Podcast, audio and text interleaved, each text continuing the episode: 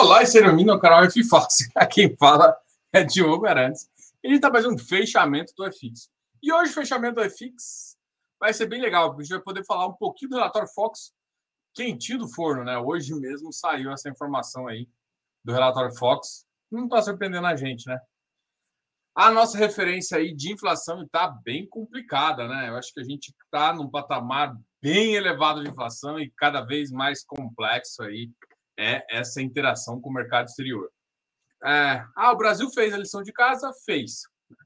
É, uma das preocupações iniciais minha no começo do ano era algum problema uh, de aumento de gastos, de furo de teto, de e não aconteceu nada disso até o momento. E, e como a gente começa uma campanha eleitoral, e a campanha eleitoral, pelo que todos os analistas estão dizendo, a campanha eleitoral vai ser a campanha eleitoral vai ser decidida no centro. E por que isso é importante? Porque o centro, basicamente, é onde está a visão econômica. Então, não vai ter extremismos, né? O pessoal, quer dizer, pelo menos em alguma parte do discurso. Então, isso, isso vai ajudar a, um pouco a gente, né? Então, enfim, a gente tá aí, pelo menos nesse ponto. Mas, em compensação, né? Em, o Brasil não está tão ruim, mas o mercado exterior está péssimo. Assim, de tudo que não aconteceu de ruim aqui na, na previsão inicial. Se vocês for olhar, minha previsão inicial era de inflação a, entre 6% e 8%, dólar a 6 e pouco, errei feio. A PIB praticamente zero. Você vai ver que quando a gente for conversar, que o PIB basicamente está 0,70, está aumentando. Então a gente está crescendo, minimamente, mas está. E, ah, ou seja, dólar foi errado e Selic, né? Inicialmente 12, mas depois, quando a gente viu o que aconteceu com guerra e tal, a gente já estava falando em 14, e realmente né, foi o que a gente viu no 13,25 aí, que é o que o mercado está falando. Então, assim, minimamente a gente está em linha com que a, a, gente concorda um pouco com o que está acontecendo com o PCA e Selic. Só que o, o dado, por exemplo, do PIB me, me deixa mais animado com o Brasil, né? É, ou seja, a gente a está num mundo global complicado. O Fed viu que errou, né? E isso é complicado, porque ele vai ter que subir a taxa, e se ele subir a taxa, vai ter recessão. Então, ele vai ter que dar esse choque de recessão para que, pelo menos, assim, parte da população americana volte a trabalhar. Isso, isso é complicado, né? O que aconteceu foi que o número de auxílios foram muito grandes, imprimiu mais, não tem mais dinheiro para imprimir, né? Então, o número de auxílio foi grande e isso vai, vai começar a inundar agora, se não gerar, começar a gerar capital, que foi sempre a estratégia de crescimento deles. A China também começa a ficar complexa por conta dessa de ondas de Covid lá e, e não ter vacinado e algumas outras complexidades chinesas, né? E isso está atrapalhando de novo o mercado. A China é um ótimo é um dos maiores consumidores de quase tudo. Né?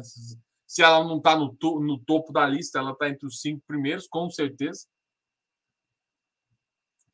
Então, isso é muito importante, tá? É, então, a gente vai começar com fotos, mas antes, tem uma pergunta aqui. Essa pergunta aqui é extremamente importante. Ela é extrema. Diogo, você é Goiás ou Vila? Aqui, assim, eu sou 100% Goiás. Eu sou Goiás de Esporte Clube. Eu sou Goiás, sou Goiás de coração. Até o peito me doer. Bom, tirando essa voz espetacular aqui que vos fala, totalmente Goiás, tá? Essa pergunta eu acho que ela não, não deveria nem ser realizada. Né? Esse é o tipo de pergunta que não deveria ser realizado, porque assim, é óbvio que eu sou Goiás. Eu, eu, sou, eu já vi várias vezes com a camisa do Goiás. Meu filho veste Goiás, minha vida veste verde. Apesar de, enfim, claro que eu sou Goiás. Né? Então, sabe. Bom, voltando aqui, eu sei que depois dessa pergunta desconcertante, é o pessoal falando de São Paulo e Santos. Foda-se São Paulo e Santos, tô brincando, tô brincando. A gente respeita a cultura e respeita o futebol aí. Eu gosto bastante de futebol, tá? É... E NFL, tá? E aquela, aquele dedinho ali é, é do, do, do, do Knicks, né? Para quem não sabe, é um time da NBA de basquete de Nova York. Não é um time muito vencedor, não. mas para quem gosta de Nova York, gosta aí de, de ir no estádio, é uma é uma bela uma bela de uma de uma viagem. Bom, vamos aqui falar, então vamos voltar aqui começar a falar de porque essa semana, essa semana é semana legal, né? Essa semana tem Copom. E o que, que vai acontecer com o Copom? Não vai acontecer nada de esperado. Vai, o 1% está tá na medida. 1%. E aí, o que, que vai acontecer? Aqui, e aí agora a gente entra na nossa brincadeira aqui.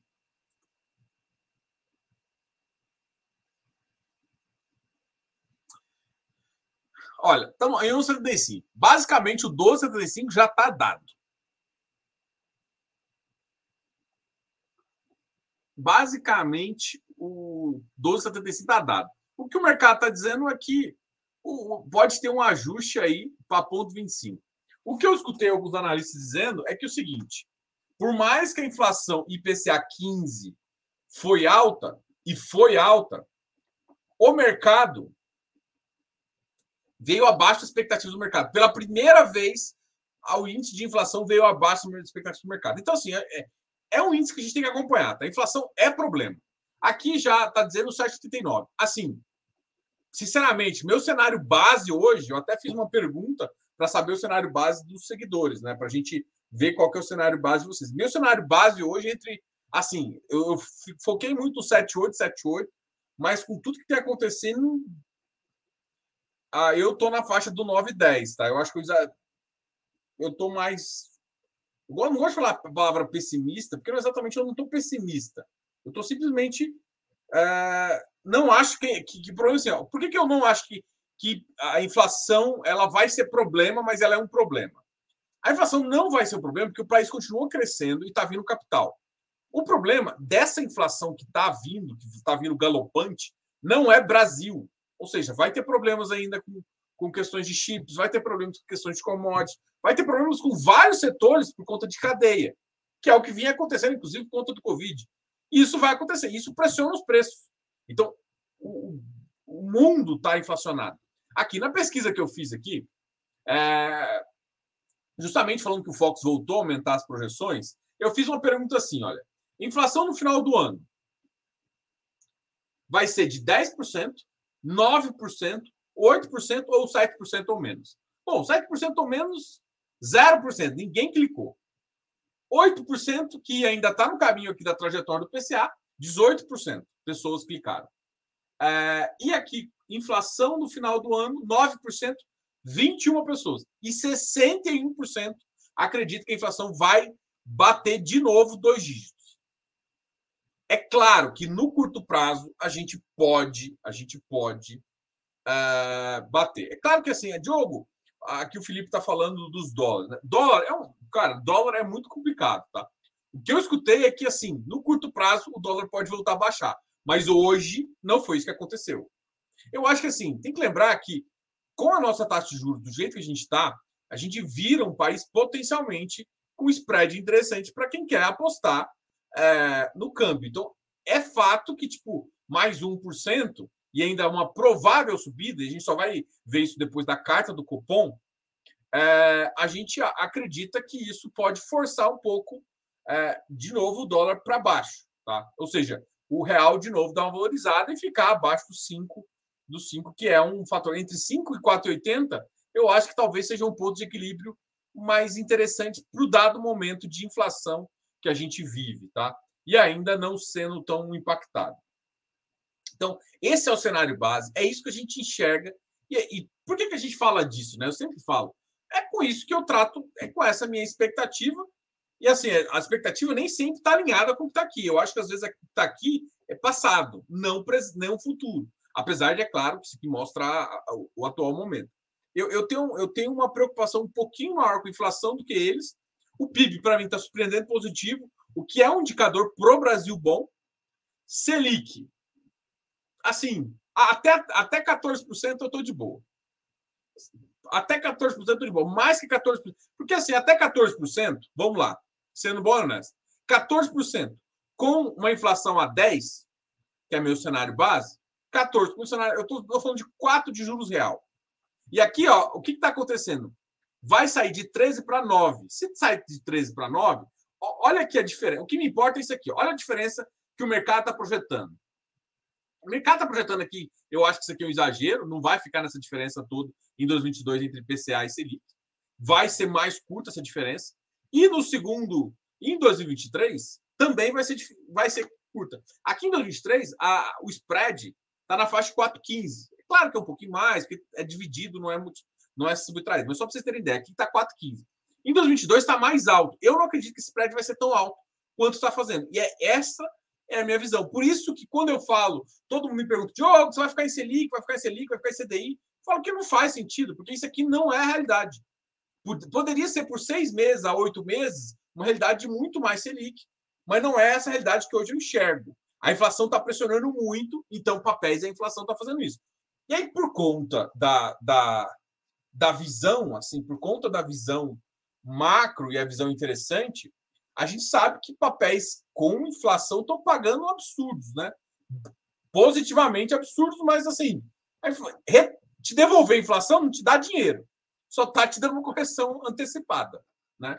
Então, assim, a gente viu, por exemplo, de novo, o, quem, quem conhece o CPTI, que é um fundo infra aí, ah, pagando 2,10. Eu acho que foi o fundo que mais pagou, inclusive, de fundos imobiliários. Definitivamente ele explodiu a boca do balão. Mas, com a inflação do, do mês passado, como eles pagam competência, e, e, como é que você tem que entender isso? Tem que entender a diferença entre fundo imobiliário e FII. E é por isso né, que a gente, ó, a gente, cara, saiu hoje a versão do, do, do, da, do nosso e-book. Vai ter uma mínima, umas correções mínimas mesmo.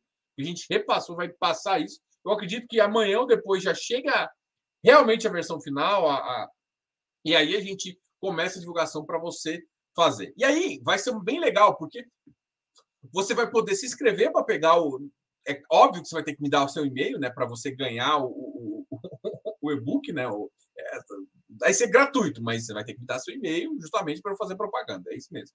Essa é a contrapartida. Mas ao mesmo tempo, além do e-book, vai ser, vai ser distribuído também. A gente vai dar para você o curso básico de infra, de duas horas esse curso também vai ser distribuído para você gratuitamente, juntamente com o e-book. Olha só, além do e-book, você vai poder também ter acesso a esse curso. Então, praticamente é muito massa e muito legal também para você.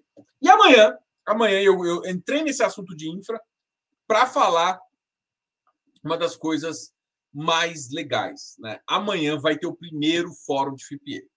O primeiro fórum a gente estava organizando com as gestoras, justamente o FIP ele ainda tem várias dúvidas. Ele é um produto hoje para qualificado. A gente vai falar um pouco disso.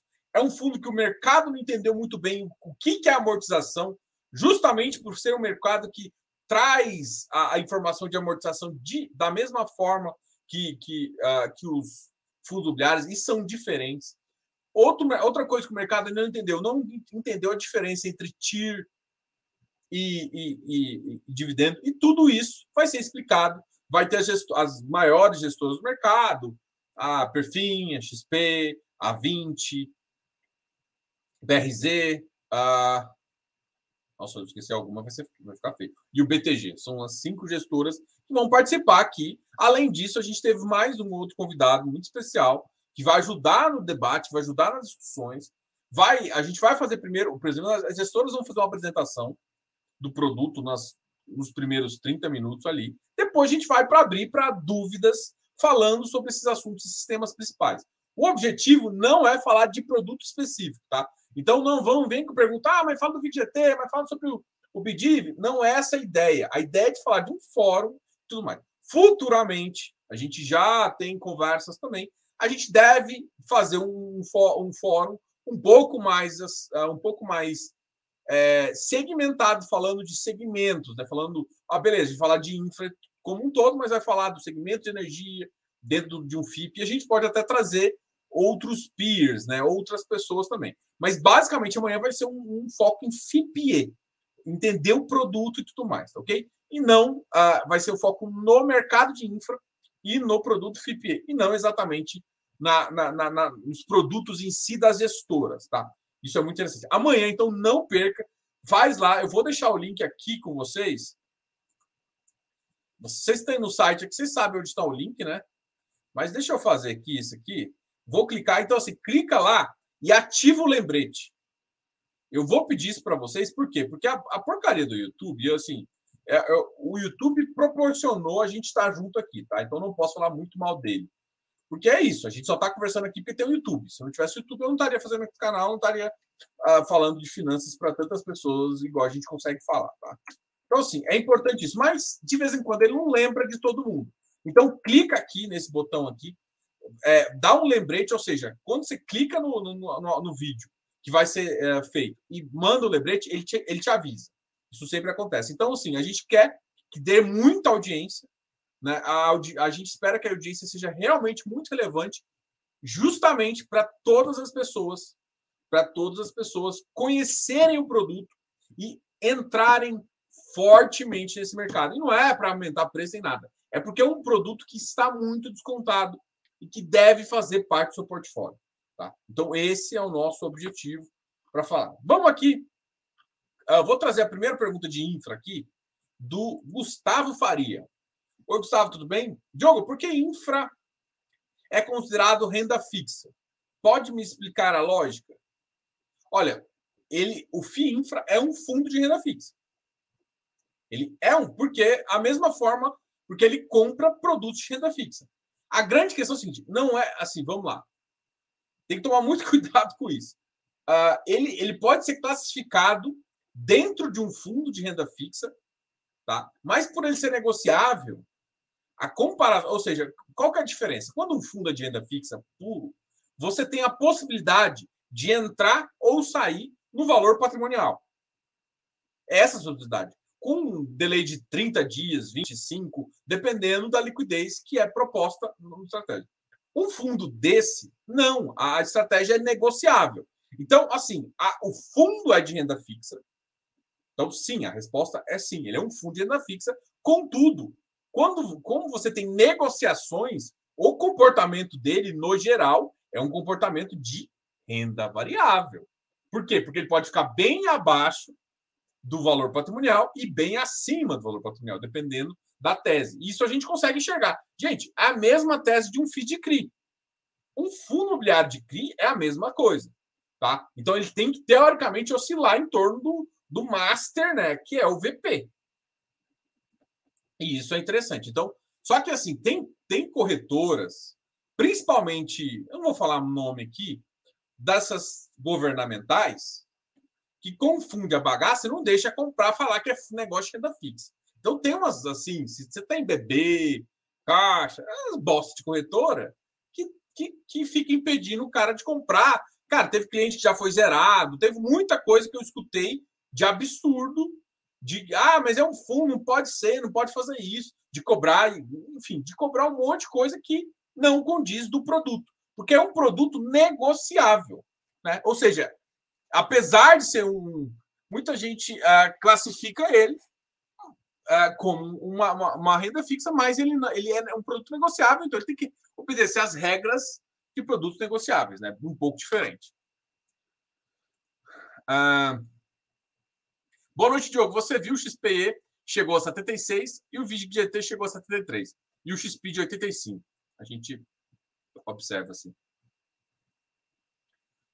Comecei a comprar infra. Marcelo Emelin. Cara, parabéns. Eu acho que é um bom produto. Não sei o preço que você pagou, é óbvio que a gente tem que pensar muito no preço, na taxa que você entrou, mas eu acho que é um mercado que, quando você compara com alguns outros produtos, risco, retorno, uh, e ainda você tem uma diversificação de setor, inclusive diversificação de lei, tá?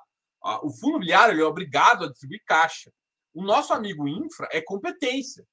Ou seja, isso já muda toda a circunstância também, tá? Ou seja, quem paga a competência não tem como uh, pagar as, ou seja, pagar mais do que ele tem. Porque está pagando competências, ou seja, tem que ter gerado isso de resultado.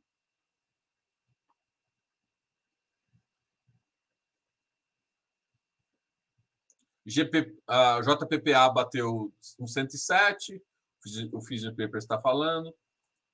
Rosana Navarro, boa noite. Jader. no ciclo de alta da Selic, quando chegou a 14,25, a vaca foi para o velho, tijolo e tal, tal, tal. É, tem que tomar cuidado, que é que assim, uma coisa é, é que assim, a, o, a época da Dilma foi um pouco diferente, porque na época da Dilma, a Dilma não. Ela, ela não dá. O Banco Central, na época, não dava. Não era o mesmo. Não, era, não tinha a mesma. Uh, primeiro, que não gostavam do ministro. Segundo, porque ninguém acreditava no Banco Central. Então, era meio tipo assim, supetão. Vou... Era um Banco Central meio despranejado. Essa é a melhor palavra. Então, ele não tinha a. A ancoragem que esse Banco Central tem. Então, o Banco Central, o que falava do passado, não acreditava. Era uma surpresa sempre, e o mercado não gosta de surpresa, isso sempre fez. Então, a... não é a mesma. Não, ou seja, o que eu estou querendo dizer com isso? Como o Banco Central atual ele diz muito o que está acontecendo, de a, a, intenção de não subir mais que de 12 pontos nesse. Ah, ele vai ser, ele vai ser forçado a subir para 13, pelo menos 13,25 a 13,5. Isso, isso, isso vai acabar acontecendo. Mas ele, ele, ele, ele já está deixando muito mais claro que ele quer parar. Por que, que isso é importante? Porque isso já diz muita coisa para o mercado. Ou seja, mesmo que a gente chegue uh, numa taxa de 14, isso só vai acontecer se a inflação passar dos 10, tá? É isso. Mas pode acontecer? Pode. A gente, a gente sabe que pode. Ainda mais com o que está acontecendo no mundo, não Brasil. Fed, é, Alemanha, enfim. Se for olhar para o mundo, tem muitos problemas aí que vão respingar aqui. Mas é diferente, porque aqui a gente já está sabendo a trajetória. Quando você não sabe a trajetória, é que a, a, a Selic dá pancada, isso muda muito o mercado. Então, assim, eu não acho que a vaca vai para o velho, porque na verdade não foi, né? Não foi, né? Mas é só para entender um pouquinho do racional, que assim, não é porque a gente vai para 14,5 que vai complicar tanto. A gente estava com um cenário, não cenário de 2014, a gente estava com o mundo já voltando a acelerar. O mundo já estava voltando a acelerar, acelerar. E o Brasil começou a patinar por conta de questões de corrupção e várias outras questões. O preço do commodity principal do Brasil caiu bastante. Então, foi outros cenários que piorou muito o, o que aconteceu, entendeu?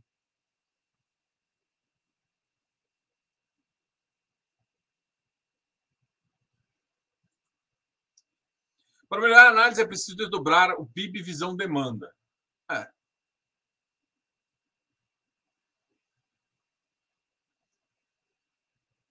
comenta as quedas do rendimento do KNCR. Deixa eu ver por quanto o KNCR pagou. 0,95. Ele está pagando quanto? Acima de um. Deve sido algum ajuste. Eu ainda não olhei o relatório deles.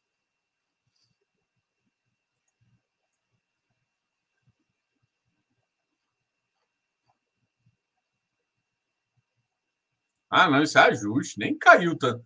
Cai, caiu, nem caiu tanto assim, não.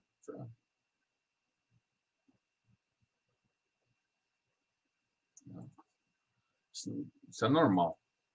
Ah, mas a Selic está subindo, sim, mas tem que lembrar, a primeira coisa, todo mundo acha, e, e talvez essa interpretação ela seja completamente errada, que você pega, tipo assim, vamos supor que você tem a Selic do mês. A Selic do mês, ela é impactada pelo número de dias úteis que você teve no mês. Se você for olhar para os números de dias úteis que você teve no mês passado, você teve vários, você teve dois feriados grandes, entendeu? O que eu quero te falar? Isso atrapalha, você tem menos dias úteis no mês. Então, menos dias úteis no mês impacta em menos rendimento. Entendeu? Então, uma das. Ah, é exatamente isso? Não. Uma das coisas pode ser isso. Então, o número de. Porque, assim, na verdade, todo mundo acha que a taxa ela é, ela é dividida por mês, dividida por 12, né? Que ele é elevado a 1 sobre 12. Não é assim. Na verdade, é elevado a 1 sobre 252. Porque a taxa ela é calculada diária. O DI é uma taxa diária. Então, o que importa, na verdade, não, não, é, não é todo mês que se vai render a mesma coisa. o, o que acontece é que no ano rende os 11,75, né? Eu vou pegar o valor aqui. No ano rende os 11,75, mas no mês rende o, o dia vezes quantos dias úteis teve no dia. É isso. Então, mudando dias úteis, mais, mais feriado, menos, impacta um pouco mais ou menos a renda, mesmo a taxa sendo tendo teoricamente sendo igual. Além disso, tem outros custos que surgem, que pode surgir no fundo, pode ter mudança de estratégia, de, de, de, de rendimento também. Eu, se eu não me engano, teve um outro comunicado nesse fundo também que fez. Então, teve mais coisas lá. Esse, alguns fundos que necessariamente, como não são problema, é, o, é os fundos que eu. Por mais que saiam os primeiros relatórios, são os últimos que eu deixo de fazer análise. Bom. Ah, boa noite. Emissão do MG. Fiz. Eu gostei, eu gostei do nome. Fiz merda. Tem muita gente que, que vai aderir ao Fiz merda. Bom, mas é claro que não, não, é porque eu fiz que é, que é não, é, não é o produto que é ruim, é a pessoa que faz, né? E às vezes não só a pessoa, a gestora também dá uma contribuída aí. Vigia, não tenho, já tem, já, já tem outras emissões. Ah, é, assim, eu não gosto dessa análise, tá? Essa análise, para mim, machuca o investidor. Nossa, tá dando 28% por ano. Não, não tá dando 28% por ano. 28% por ano desce se ele mantivesse os 2,10 por 12 meses. Então, quando você anualiza isso, é péssimo. O que, o que teria que analisar é o passado. Olha, eu dei nos últimos 12 meses tanto de rentabilidade. Isso para mim faz sentido. Deu 2,10 agora? Deu. Mas por quê? Porque se a inflação cair, ele vai pagar menos. Então, assim, ele não vai conseguir entregar 2. Então, assim, eu, eu só não. Eu, o 2,10 é importante, mas você tem que comparar isso com a inflação. É um cara que vai pagar competência, isso ele mudou recentemente. Isso fez com que ele pagasse mais. Inclusive, eu, eu acredito que logo, logo ele vai começar a pegar até um agiozinho. Ah, vai ficar mais conhecido. É um dos produtos que eu acho que está chamando bastante atenção. Né? Ah, boa noite. Hoje estou virando quarentão. Oh, parabéns. Parabéns, Jefferson Miranda. A meta é daqui a 10 anos atingir a plena independência financeira. Boa. Ó, só uma métrica básica se o mercado tiver médio, a cada cinco, seis anos, cinco a sete anos, você dobra seu patrimônio. Então, teoricamente, né, você dobrar seu patrimônio, você dobraria também a sua renda, né? Vamos pensar assim. Se a renda que você tem hoje e daqui a sete anos dobrar, se, se, se já te pagar, você já está feliz. Você já, é mais ou menos. Você consegue até com seis anos, seis, sete anos.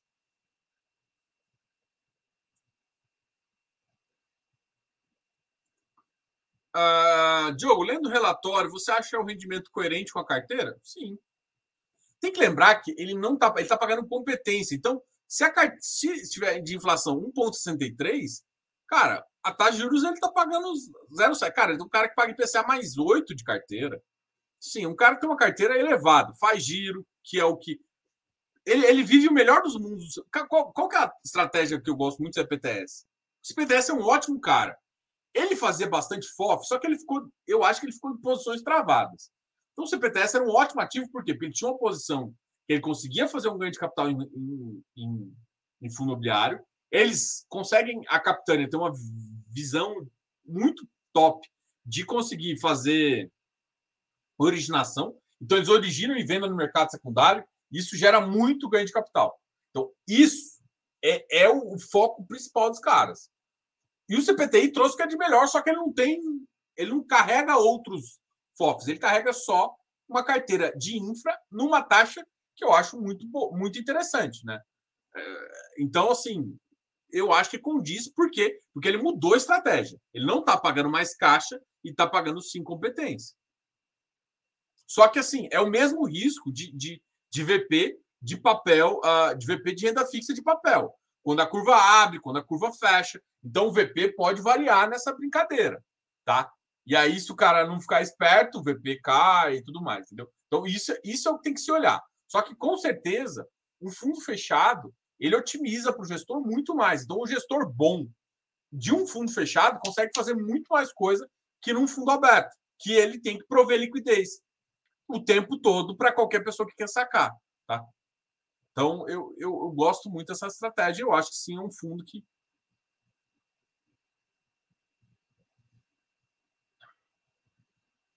Bora deixando um like aí, pessoal.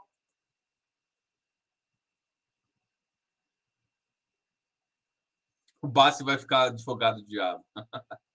Boa. E aí, Vitão, bom? O Vitor foi um dos caras, primeiros caras que assinou aqui a nossa o programa de membros. Vitão está aqui comigo também há muito tempo. Valeu, Vitor. Hugo Meira também no, também está no nosso Close Friends. O povo quer comprar barato, né? Eu, eu, vendo eu vendo vigia por 12 reais, tá? Se alguém quiser comprar, tá lá minha ordem. Tô brincando. Ah, se a inflação não é de demanda, para que o Banco Central está aumentando o Selic? Boa. Essa é uma pergunta muito boa. Mesmo que a, que a inflação não é sobre demanda, é uma inflação. É, olha só, os nossos preços ficam ah, pressionados. Tá? Faria sentido o Brasil estar tá com uma taxa de juros negativa? Primeira pergunta que eu te faço. Não faz. O Brasil não é, ou seja, o Brasil é um país que tem que, para atrair capital, ter um juros real positivo. Então, assim, mesmo que eu não tenha que fazer um ajuste puramente sobre demanda, eu tenho que estar à frente da curva. O erro, eu acho que o Banco Central errou um pouco atrás em ficar muito, muito tempo atrás da curva e sambando. Mas agora chegou o ponto que assim, eu também, eu sempre achei, falei assim, olha, que o Banco Central não precisava subir tanto. Só que o que acontece? Nesse mesmo momento, começou a ter crise fiscal, e aí a expectativa do mercado piorou com as taxas. Então, de novo. E aí, ao mesmo tempo, a questão da inflação foi uma inflação que foi galopante. E, e assim, e o problema é que são problemas acumulados. A gente não está exatamente num problema pontual de Covid. Covid nunca foi pontual, mas sei lá, um problema pontual, sei lá, putz, duro que nada no, no, mundo hoje é pontual. Mas antigamente você tinha, ó, tal problema lá. Então, vem aquele problema, tipo energia no Brasil o ano passado, né, quando quando subiu a tarifa. Isso era pontual, isso era Brasil. Isso era pontual, isso era Brasil. Agora a gente, a gente vai ter, inclusive no curto prazo até pode ter uma deflaçãozinha, mas a gente tem, ah, a gente teve outros problemas, que é o Fed os Estados Unidos piorando, a China piorando, a Europa piorando, principalmente por conta da guerra. Está faltando energia, estão refazendo a, a, a, o pacto energético. Ou seja, o problema todo é que inflações mundiais impactam numa moeda, em todas as moedas. Então, mesmo que a demanda não é real, a moeda nossa é impactada. E para que a nossa moeda faça sentido no contexto global, ela tem que estar à frente. É a primeira coisa. Qual que foi a vantagem do Brasil? O Brasil foi muito valorizado ano passado. E o Brasil acabou nessa, nessa curva que eu também achei que fosse necessária, tá? Inicialmente, você vai ver, se for olhar vídeos meus, eu critiquei essa subida tanto porque eu também estava nessa filosofia. Pô, demanda. Só que o que aconteceu? Mais problemas mundiais. Ou seja, o tamanho da, do, do, do horizonte de inflação ainda é desconhecido. Todo mundo está falando aí 2022. 2022 está perdido com inflação. A gente só, só, só, assim, só não sabe se vai ser dígito, dígito é, é, dois dígitos baixo ou dois dígitos alto. O que, que eu quero falar? Tipo 9 alto ou às vezes 10 para 11. A não sabe isso ainda, mas a, a consequência é isso. E aí, quando isso vai normalizar? Esse é o problema. Então, faz sentido então, o, o Banco Brasil tá, o Banco Central está na frente. Já subiu tudo. O que vai acontecer é o seguinte: a gente tem que manter uma taxa mínima real. E depois, pra, até para poder baixar depois. Eu acho que é isso que vai acontecer. E isso, no cenário que aconteceu depois de pós-guerra ali, começou a trazer, atrair mais capital para o Brasil por conta disso. Eu não, eu não gosto de capital atraído especificamente pra, só para juros, mas ele ajuda a estabilizar a nossa moeda que precisava de, de, de, de um capital estrangeiro, porque a gente só tinha perdido, em, nos últimos seis anos, a gente só tinha perdido capital estrangeiro. Então agora deu esse equilíbrio. Então, é, o Banco Central ele, ele, vai, ele vai ficar de olho assim. Ele não vai ficar preocupado tanto com assim, se a inflação vai subir. Ele só vai preocupar se a inflação pressionar muito essa, essa visão de ainda do Brasil estar atrás. Ou seja, o Brasil tem que pagar um juros real de 2, 3%. É o prêmio de desenvolvimento. É assim, não tem, o Brasil não tem sentido estar atrás de uma curva. Não é Estados Unidos, não é Europa, que, que consegue ter juros real negativo. Não faz sentido para o Brasil. Ninguém vai emprestar para o Brasil dinheiro. Entendeu? E, e é, até, é até complicado você ter isso. Pode ter mais fuga. Então, esse atraso é complicado. Então, não, não necessariamente tem a ver com demanda. Ou seja, inflação está subindo, a gente tem que ficar na frente da curva. Ou seja, se a gente ficar com 3 ou 4, estamos de boa. Então, por isso que eu acho que a, o que o Banco Central vai fazer agora é observar. Se começar a cair, ele vai poder deixar ali no 12,35. Mas, pela conjuntura, a gente acha que vai voltar a subir, entendeu?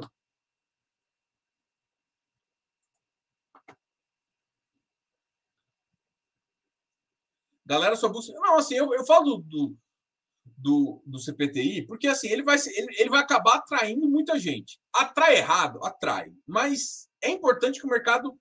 Cara, assim, eu, eu, eu acompanho os dois mercados, né? os três mercados. E às vezes eu vejo as oportunidades em um mercado e falo assim, cara, não é possível só porque esse produto é conhecido está nesse preço, entendeu?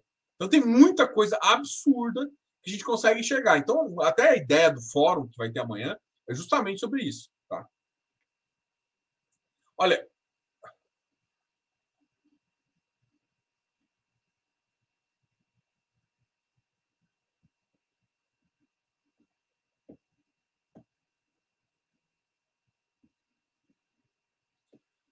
Roberto, depois, a gente, depois eu faço um vídeo explicando. Cara, olha só, tem três vídeos explicando isso.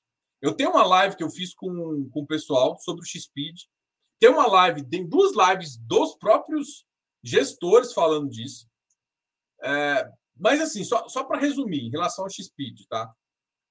O que acontece é o seguinte: ele tem uma, uma, um pagamento. Muitos ativos estão ainda em carência. Ou seja, quando você está em carência, não significa que você não está cobrando o juro você não existe o juros. Ou seja, o juros é competência, não é caixa. O que acontece foi. Aí tem um problema também, é assim, parte desses juros está cruando indo para VP. Tanto é que o VP, eu acho que está batendo 104 da última vez que eu olhei. Só que de, de pagamento mesmo, ele está recebendo só um pouquinho. E aí, para ele poder tirar um pouquinho, porque senão, de repente, o fundo vai estar tá com, com 110, 120, porque a inflação subiu muito, uh, de VP e o preço lá embaixo. Para não acontecer isso, o que acontece? Só que assim, teve um. Eu, eu acho, na minha concepção, que teve problema de interpretação do administrador. O administrador não quis deixar, por exemplo, todos os outros, todos os outros fundos, se você tem caixa e você distribui até um determinado valor, vamos supor que você, você tinha um VP inicial de 98. Se você distribuir dos, até 98, o, a maioria dos administradores está aceitando. O, o administrador lá, que se eu não me engano é genial, não está aceitando isso. Então, para você, como fica parte acruada, para poder tirar essa parte que está acruada, que não é dinheiro de verdade, o fundo tem que, como se tivesse que vender a operação. Ou seja, tirar ah, dessa, dessa, dessas posições dele. Para ele fazer isso, ele considera que você está perdendo o principal. Você está perdendo o principal? Não, você só está tirando parte do que é. Tanto é que, se você for olhar, cara, o VP ele está pagando pouco, vai, ele pode pagar mais ainda, e o resto está tudo indo lá para o VP. Isso é característica da própria dívida que tem, entendeu? Ele já explicou isso. Valeu, Vitão. Ele já explicou isso, isso é, é bem tranquilo. Assim, só que eu acho que teve um problema também com o administrador. Tá? O administrador, o entendimento é produto novo. E assim, o X-Speed ele é complicado por quê? Que quase todos os outros de FINFRA é, vieram com uma estratégia de debêntures de mercado. Qual que é a, qual que é a diferença, Diogo? Uma debênture incentivada de mercado, ela tem precificação de mercado. Ou seja, todo dia ela está sendo precificada. Então, o administrador fica mais confiante naquele número. Quando você não tem isso, que é o caso do XPID, porque é uma, uma operação proprietária, que a XP tem um outro private equity. Então, assim, a XP é que criou aquilo lá. Então, ah, como essa, esse tipo de operação ela é mais complicada de precificar. E aí foi, foi para esse cara, esse administrador, esse administrador fez esse entendimento. Então tem, tem, vai ter mudanças ainda, eu acho, de entendimento de que pode pagar, do que não pode pagar, de como vai ser. Eu acho que é, é um. Assim, o que a CVM está fazendo muito sabiamente? Ela cria uma normatização abrangente. Ó, eu quero fazer isso. Isso é legal. Ou seja, ah, qual que é o problema do produto do, do fundo de, de, de debêntures aberto? Por quê? Porque às vezes tem saque, tem isso. Como é que eu otimizo isso? Eu fecho o fundo. Se eu fecho, qual é a opção? Eu tenho que negociar. Então, beleza, faz a mesma regra aí. Só que aí vai ter alguns problemas que vão surgir por ele ser fechado. Né? Ah, mas eu, eu quero distribuir também. Não, beleza, distribui nesse aí. Então, teve, vai ter coisas que eu acho que vai ter ajustes. Né? Então, isso aconteceu também com a CVM sobre. Ah, o Fiagro está assim também. O Fiagro veio bem abrangente, bem copiante e logo, logo vai começar a realmente ver, olha, então isso aqui é bom, isso aqui não é, e aí começa a ter regras mais específicas para o produto. Então eu acredito muito nisso. Tá? Oi, André, tudo bem? André é outra mentora que está lá no, no, GDI também, que tem a consultoria dela, a mentoria dela. Se você é consultor, mentor ou mesmo um planejador financeiro e quer utilizar o aplicativo GDI para vender sua consultoria, vai lá no nosso. Manda um e-mail aqui para o canal ou manda lá para o GDI e você pode se cadastrar e poder vender também lá, tá ok? Ah, tá, tá, tá. Pessoal, é isso. Por enquanto, né? O, ah, mas os CPEs não estão disponíveis para o investidor comum. Marcelo, ainda não. Mas a gente acredita que pelo menos até o final do. do assim, vai ter uma Caramba, hoje minha cabeça está ruim. Né? Uma consulta pública pela CVM e a gente acredita que esse produto ainda esse ano pode ser liberado. Então, para você investir, você tem que conhecer. E outra, assim, é um produto que, em termos de TIR, você não vai achar nada parecido com risco. Mas nada, nada, nada, nada. Nem um high yield mega monstro. Você não vai achar por essa taxa. Sim, a gente está absurdamente barato. E eu acho que é, é, um dos incentivos que o gestor está falando, cara, não é possível que o pessoal está tão louco assim. Bom, é isso, né? A gente vai conversar um pouquinho sobre isso. Galera, não esqueça da manhã. Vai lá, eu deixei o, o videozinho aqui. Vai lá na, na, capa do meu canal, tá esse fórum.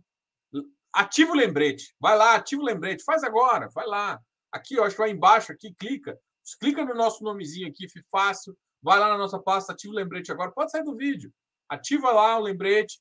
Vale muito a pena. A gente vai conversando ainda. Essa semana vai ter mais novidades, vai ter mais, mais conversa. Semana que vem a gente vai conversar sobre o DIF. Essa semana a gente tem mais uma novidade.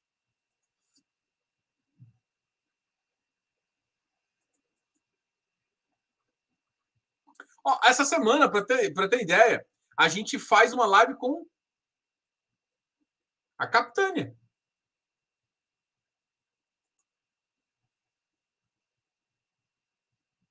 A gente faz uma live com a Capitânia. E semana que vem a gente faz uma live com o Bidif. Boa, né? Galera, obrigado a todos aí. Uh, deixa o like, muito, muito importante deixa o like. Deixa seu comentário aqui. Não esqueça de amanhã participar muito desse fórum. Quero muito contar com a presença de todos vocês. E principalmente se vocês têm algum grupo, uma comunidade, alguma coisa assim, que fala de, de investimento, coloca lá o vídeo nosso do, do, do vídeo amanhã para todo mundo conhecer esse produto muito legal. E a gente vai começar a desenvolver cada vez mais esse produto aí e ajudar o mercado a entender o que funciona, ok? Grande abraço a todos. Até mais. Lembre-se que a gente está também, a gente ajuda vocês no nosso canal de Instagram. Aqui também pode mandar e-mail. A gente tem consultoria, tem vários produtos aí também para tentar ajudar. E uma comunidade espetacular que é o Close Friends. Ah, e tem uma pessoa, eu tenho uma pessoa que acabou se aderindo aqui, que aderiu ao programa de membros nosso, pessoal que aderiu ao programa de membros aqui do, do, do YouTube, do, do Prime, é, o YouTube não exatamente passa seu e-mail, então você tem que me mandar um e-mail. O e-mail é canal fifaço.gmail.com ou diogo.fifaço.com.br. Tá? Me manda um e-mail para você acessar a comunidade. Se você olhar nas, no link lá, tem, tem como tem links lá de comunidade que é só para quem é uh, membros, né? Tem comentários na comunidade no YouTube que é só para quem é membro. Então, lá tem um link exclusivo para você poder acessar também e participar do grupo. Você tem o direito. Você é membro Prime, você acessa o nosso Close Friends também, tá? Então, o Prime tem acesso ao Close Friends, inclusive ao aplicativo GDI. Qualquer coisa, me mande e-mail. Cara, brigadão até. Tchau.